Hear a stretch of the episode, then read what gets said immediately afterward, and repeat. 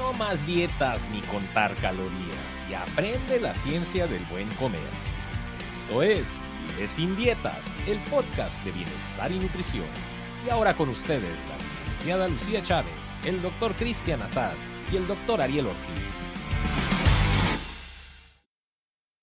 Este es otro episodio de Vive sin dietas.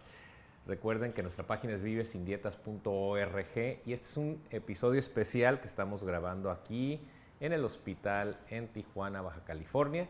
Y estamos con nuestra directora de nutrición y bienestar metabólico, Lucía Chávez. Yes, yes, doctor, y estamos contigo también. Y el tiktokero, el doctor Cristian Assad, pues con toda seguridad lo absorbió esta locura del TikTok porque ahora tiene millones y millones de vistas y aparentemente ya quedó atrapado en el mundo del TikTok, pero pronto lo tendremos de nuevo. Tenemos un mundo de preguntas y primero les quiero decir a, todos los que nos escuchan, es impresionante que no solo estamos aquí hablando al aire, sino eh, hay gente que nos escucha, ¿no? Y tan es así que nos llegan constantemente testimonios de gente que dijo, ok, estos que están hablando de locuras, vamos a ver si les hacemos caso. Nos hicieron caso y hay unas historias impresionantes, muchas de ellas, en donde la gente ha bajado un porcentaje de peso importante, de grasa corporal, pero más importante, que sus diabetes se, se revirtieron, o sea, sus diabetes se curaron, sus números se normalizaron. Y la gente aún no cree eso, ¿no? Y entonces el programa se llama Vive sin dietas específicamente porque lo que estamos aquí eh, tratando de, compartir con ustedes es que es un estilo de vida. Y no es un estilo de vida difícil, eh, es un estilo de vida muy sencillo. Pero lo más importante es poderles hacer llegar a ustedes desde un punto de vista sencillo, pero científico, con respaldo científico, eh, de qué se trata todo esto, ¿no? Y es realmente, solo para decirles, la gran mayoría de las enfermedades crónicas de hoy en día en todo el mundo están causadas por lo que comemos o por lo que no comemos.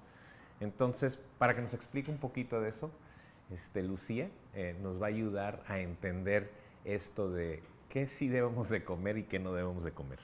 Claro.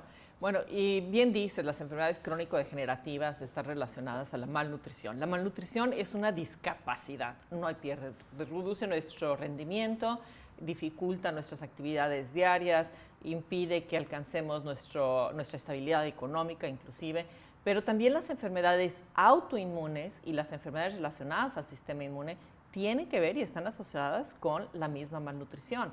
Entonces, lo que nos está quejando ahorita, o sea, ese, esa unión de pandemias, la pandemia del COVID y la pandemia de las enfermedades crónicas, esta unión que hicieron realmente es un gran monstruo que se llama malnutrición. Oye, un, comentario, ¿no? Y esto eh, lo he compartido ya en múltiples ocasiones en, otras eh, plataformas, pero la estadística dice que COVID ha matado aproximadamente 2 millones en esta temporada, ¿no? A nivel global. Y todo el mundo está vuelto loco porque se están muriendo por COVID. Pero en el 2019 se murieron 30 millones de personas por enfermedad metabólica. O sea, directamente por la presión arterial, por el azúcar en la sangre, por la demencia, por este, la embolia, eh, por cáncer. Y todas estas enfermedades están directamente asociadas a lo que acabas de hablar, que es la enfermedad metabólica. Siete de cada diez personas de la gente que nos está viendo, de la gente que conocen ellos, se van a morir de enfermedad metabólica. Y ese es el problema, que se ha normalizado. Entonces, claro que lo aceptamos. Claro, tu, papá, tu mamá, tu hermano, todo el mundo está tomando medicamentos y creemos que es natural estar tomando medicamentos. Los medicamentos no tienen lugar dentro de los principios del bienestar, que vienen siendo la alimentación, el sueño, reducir la carga tóxica, reducir el estrés, el manejo obviamente de alimentos antiinflamatorios, antioxidantes, herbolaria, inclusive suplementos.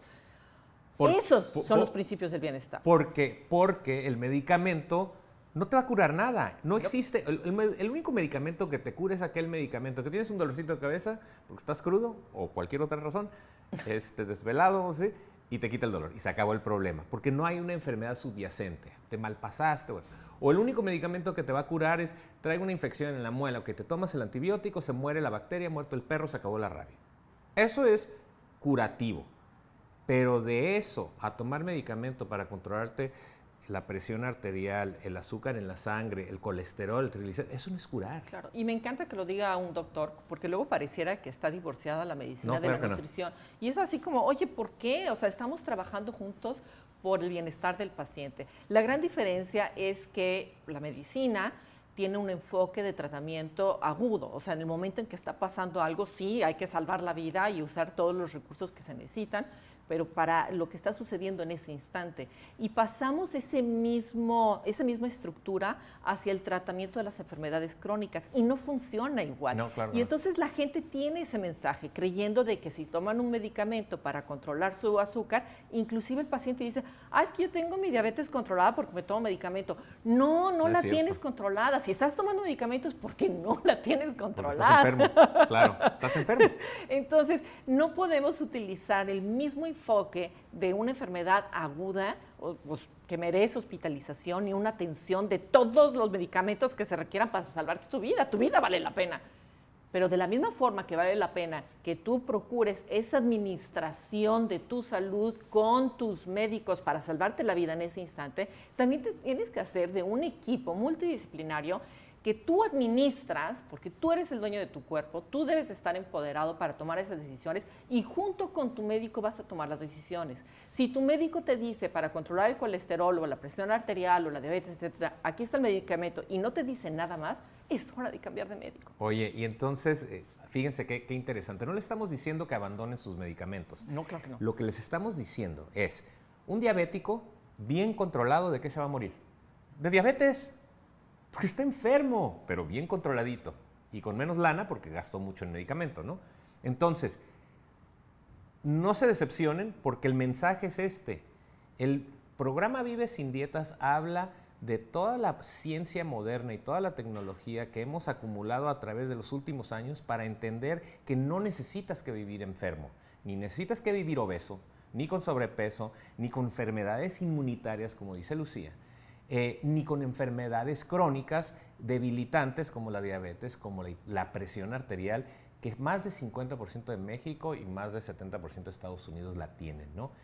¿Y por qué no debes de tener que vivir así? Porque la curación es muy sencillo, es el estilo de vida que adoptas. Y no le estamos diciendo que coman engrudo y coman este, hierbitas. Les vamos a enseñar a cómo comer bien la comida que nos ofrece cada uno de nuestros países. México es impresionante, Latinoamérica, porque hay mucho latinoamericano que nos escucha. este, Chile, olvídate. Perú tiene una comida impresionante. Pero ¿qué es lo que sucede? Estamos comiendo aproximadamente 50% de lo que comemos es comida procesada y ahí es donde entra toda esta ecuación de lo que comes resulta en enfermedad. Claro, con comida te enfermas, con comida te cura. ¿Quién lo dijo primero? No hay más. bueno, Hipócrates hace muchísimo tiempo.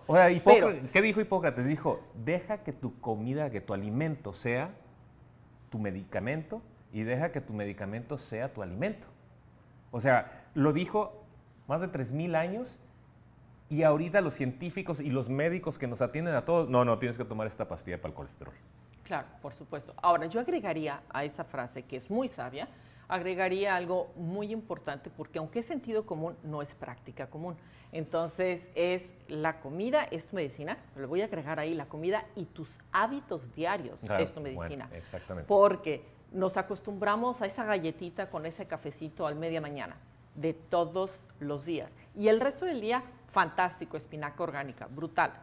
Pero esa excepción diaria, ese hábito diario, va a reflejarse de alguna manera sea, metabólicamente u hormonalmente se va a reflejar en tu salud. Y si lo hacemos exactamente al revés, donde instales un hábito diario que te comprometas a que lo vas a mantener consistentemente, eso también va a actuar a tu favor.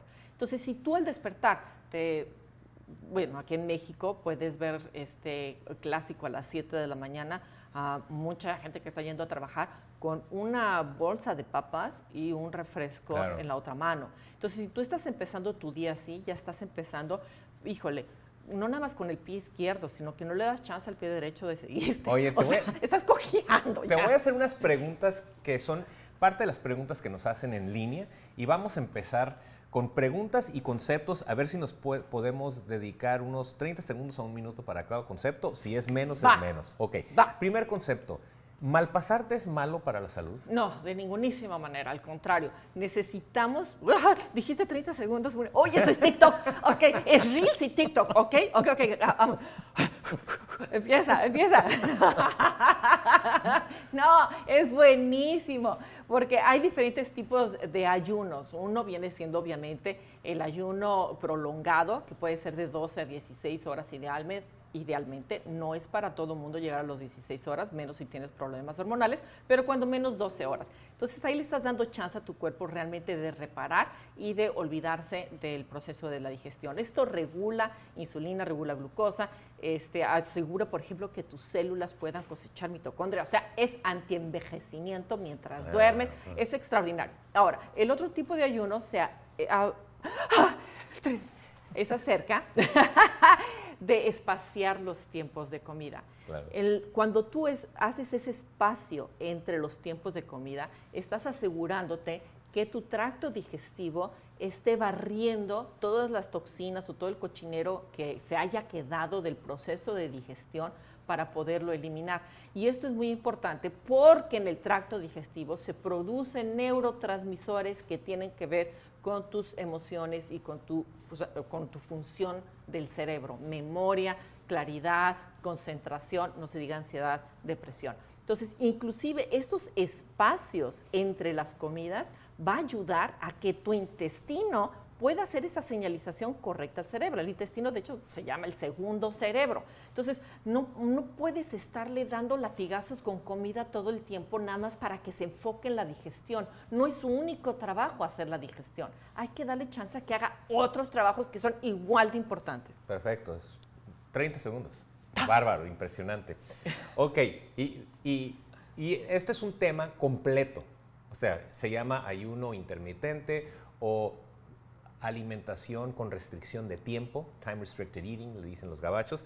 Pero esto es un tema impresionante y la gente que nos sigue ya estará escuchando mucho en Vive sin Dieta sobre este tema. Pero ahora voy a cambiar de tema. No, antes de que cambies, nada más para aclararlo. O sea, está bien hacer el ayuno de las 12 horas, pero también está bien que espacies tus tiempos de comida y que no haya snacks. Se acabaron los snacks, no hay snacks.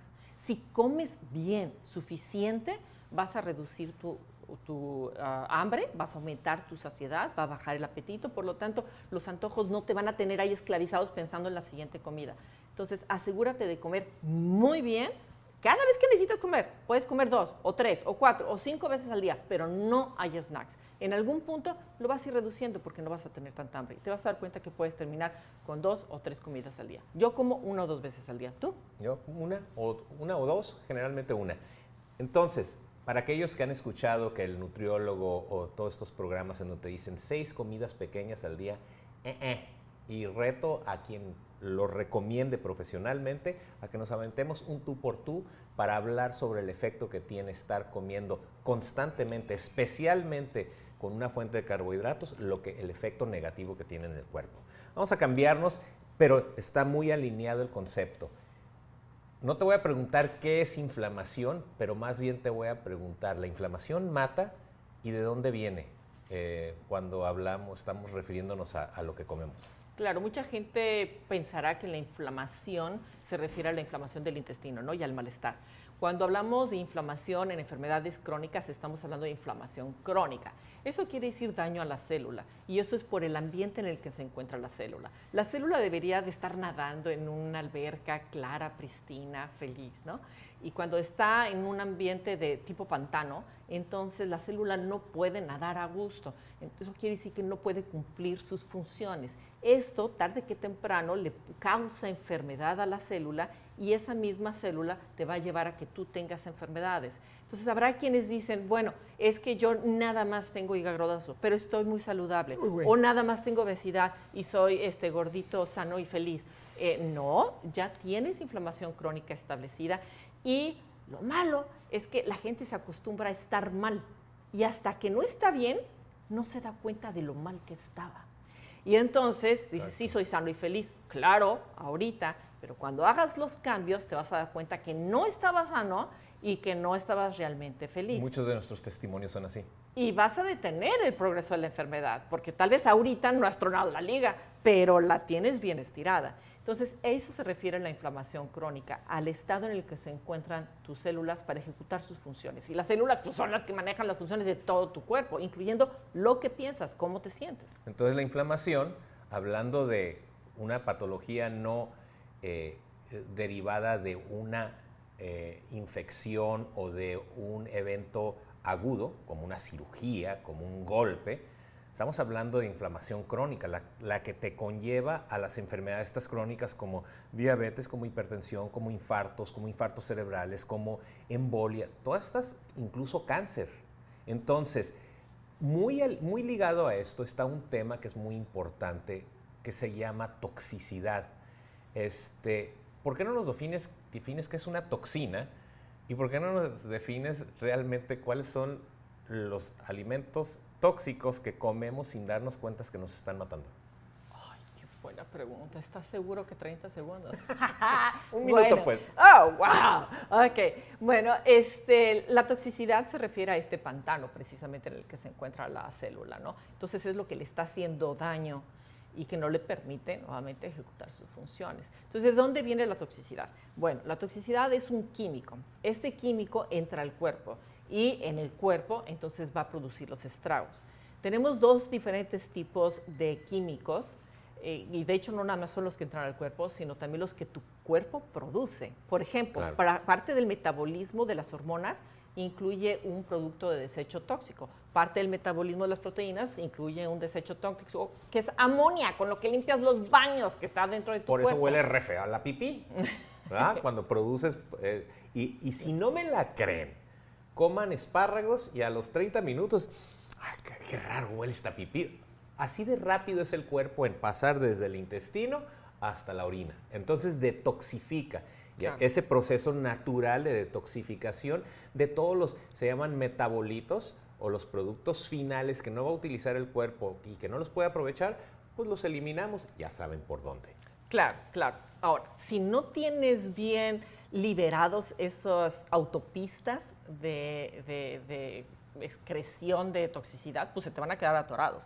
Y entonces, claro, ahí va tu ácido úrico, claro que ahí va tu hígado graso, claro que va el dolor articular, el letargo mental. O sea, porque porque no es nada más tubería, es tubería con refinerías nuestro cuerpo. Entonces, sí, la tubería, pero tiene una refinería. Entonces, la refinería más importante de toxificación del cuerpo es el hígado y el riñón. Pero muchos otros, eh, eh, vamos a decir, órganos participan en refinamiento, reprocesamiento, detoxificación de la sangre. Entonces, el que te levantes en la mañana todo jodido, que no, no puedes ni pensar, este, que te duele todo, ya sabes lo que dicen, ¿no? Que si te despiertas después de, cuando tienes 40 años de edad o más y te despiertas y no sientes nada, aguas porque te moriste. Entonces estás muerto. Entonces, entonces, después de los 40 años todo nos duele pero existe una correlación muy directa de si estamos en óptimas condiciones. Y no quiere decir que se hicieron liposucción y que le quedaron las nalguitas muy bonitas y se puso unos implantes y está muy guapa la persona, pero de todos modos, por dentro nos estamos muriendo, por dentro estamos estancados o atascados ¿no? de, de toxinas el sudor, los pulmones, la bilis, este, el, sistema linfático, todo esto son nuestras carreteras de eliminación de toxinas. Entonces, eh, una son esas toxinas, las toxinas que nosotros producimos. Otras son las toxinas que vienen de fuera. Las que vienen de fuera pueden ser ambientales, pueden ser por el agua, pueden ser por el aire. Nos vamos a enfocar en la comida. Entonces, la comida, la comida natural puede llegar a tener ciertos tóxicos, pero no nos vamos a preocupar realmente por esos, porque no son los que están causando el mayor daño. como, dice Assad, ¿no? Este, a ver, atáscate de brócoli, amigo, y sube de peso. Pues no, digo, pues la naturaleza por sí te pone el freno. O sea, hay suficiente. Y luego ya no puedes comer brócoli, ¿no? Entonces es muy difícil que te intoxiques, pero sí se puede, pero que te intoxiques con un alimento natural. Claro. Entonces, lo que es obvio, lo que es el gran problema son los alimentos procesados y las intolerancias alimentarias porque la gente está acostumbrándose también, o sea, los trastornos digestivos son la razón número tres de la consulta clínica. Entonces, la, la, gente se está acostumbrando a tener broncas digestivas, a tener reflujo y a tomarse la pastillita del reflujo. Es un, un broncón, porque si te estás tomando la pastilla del reflujo, estás reduciendo obviamente la acidez en el estómago. Eso quiere decir que baja la capacidad del estómago de matar las bacterias que pueden venir en los alimentos y ya no se crea la competencia adecuada para que tú tengas un ecosistema de bacterias que trabaje para ti y por ti, o sea, hacen vitaminas por ti, filtran cosas, limpian cosas. Entonces tú quieres tener buenas bacterias, pero si te estás tomando estas pastillas, pues bajas eso. Por otro lado, al bajar la acidez, también estás impidiendo que se separe la nutrición de los alimentos, como vienen siendo vitaminas y minerales. Entonces al ratito tienes una anemia, que también la anemia es de altísima prevalencia, sobre todo en los países hispanos. Estamos hablando también de deficiencias de magnesio. El 80% de la población que tiene obesidad tiene deficiencia de magnesio. Eso es un broncón en dos lugares, aquí arriba y aquí abajo. Lo que te pasa aquí abajo te pasa aquí arriba. Pero deficiencias de magnesio se notan como letargo, se notan como estreñimiento. Las dos cosas. Entonces, necesitamos prestar atención a que tengamos los alimentos adecuados para desintoxicar. Es que esa es la ironía. La única forma que tiene el cuerpo para desintoxicar tanto de las toxinas de afuera como de las de adentro son los alimentos.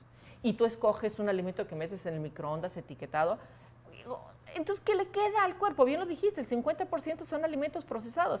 Y luego todavía agrégale un 10, 15% más, nada más de carbohidratos sin nutrición. ¿Qué le estás dejando al cuerpo de recursos? Obviamente, no va a poder trabajar y se van a quedar esas toxinas dentro y son las que producen la inflamación crónica y son las que dañan a la célula y la célula no puede nadar en esa alberca que es tipo pantano. Oye, y entonces como ven, tenemos una serie de múltiples temas a los cuales nos vamos a dedicar las próximas semanas en Vive sin Dietas. Dentro de los episodios importantes que vamos a tener, vamos a hablar de ayuno intermitente. También vamos a hablar de inflamación.